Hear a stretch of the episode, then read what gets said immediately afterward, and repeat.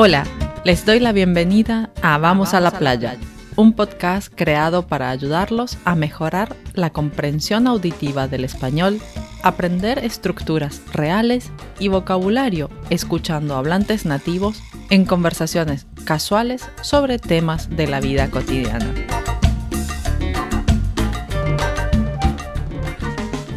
Estamos de nuevo aquí en Vamos a la playa, queridos oyentes, y hoy tenemos que comentar esta noticia que me ha sorprendido mucho, de verdad.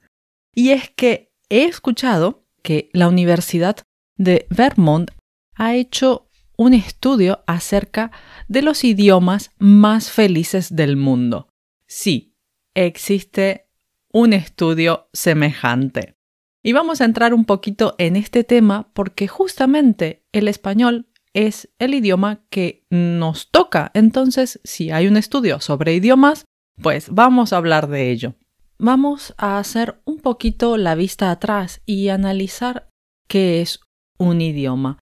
Me gustaría empezar citando al filósofo austriaco Wittgenstein que escribió los límites de mi lenguaje son los límites de mi mundo.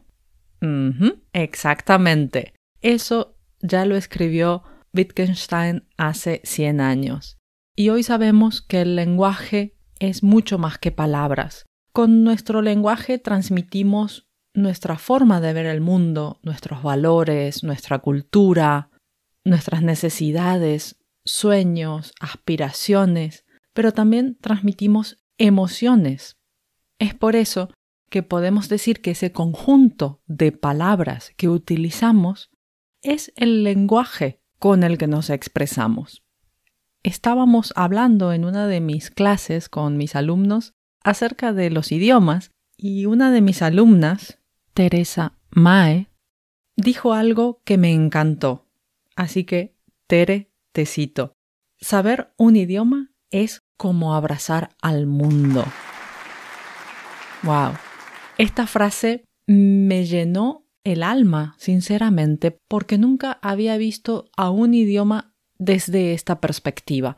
Sí en el sentido de que sabiendo un idioma puedes conocer otra cultura, entender a las personas que hablan ese idioma, pero realmente esto de abrazar al mundo es mucho más, porque es justamente esa definición de la que hablábamos, ¿no? Sabiendo otro idioma, entramos al mundo de esas personas y de ese idioma. También se sabe que el lenguaje mismo tiene una perspectiva positiva que parece favorecer la interacción social.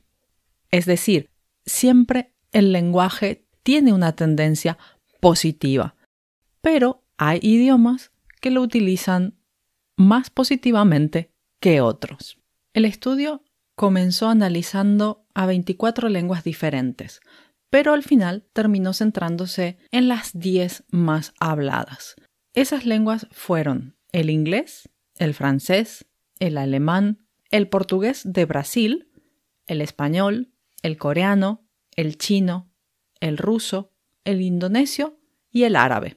Los científicos consultaron a los hablantes nativos sobre las emociones que les generaban distintas palabras, en base a lo cual construyeron una escala de 50 calificaciones que iban de negativo a positivo.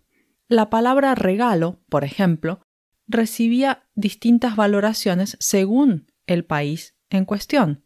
En inglés recibía una valoración de 7,72, mientras que en alemán solo la puntuaban con un 3,24.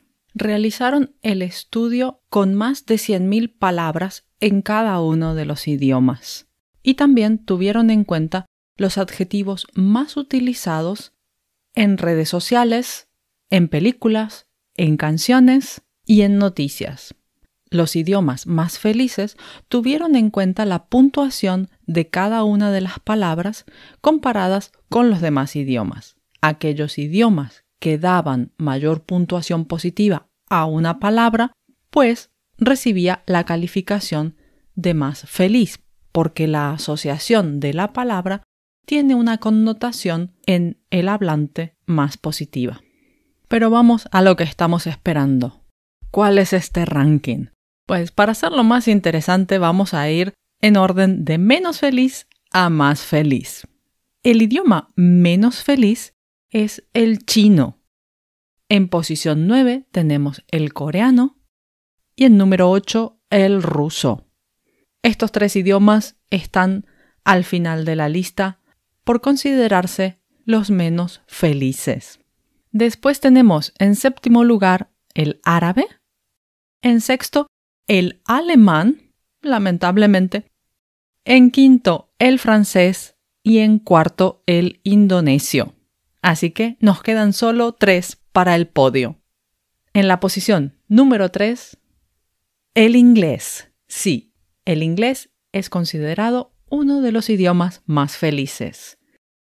Y en segundo lugar, con medalla de plata, se queda el portugués. Sí, el portugués de Brasil. Un país tan alegre no podía faltar en esta lista. Y bueno, por deducción, ya saben cuál es el más feliz. Sí, exactamente. Posición número uno para el español. El idioma que están aprendiendo es el idioma más feliz del mundo. No lo digo yo, no lo dice Cervantes, lo dice la Universidad de Vermont.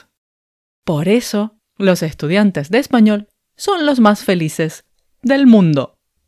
Me pareció un estudio muy interesante, una noticia más que feliz, así que por eso quería compartirla con ustedes pueden ir y buscar estos estudios. Lo encontrarán muy rápido poniendo el idioma más feliz del mundo y ahí aparecerá nuestro querido español. Les agradezco desde ya haber escuchado y compartido esta noticia conmigo. Los dejo por ahora y nos escuchamos en el próximo episodio. Adiós. Recuerden que pueden encontrar la transcripción completa, vocabulario y ejercicios de este episodio en mi canal de Patreon Vamos a la Playa. Síganme también en Instagram para poder hacer sus comentarios y proponer temas de los que quieren que hable. En la descripción del podcast encuentran los links. Gracias por su apoyo y hacer posible que este universo siga en expansión. Hasta la próxima.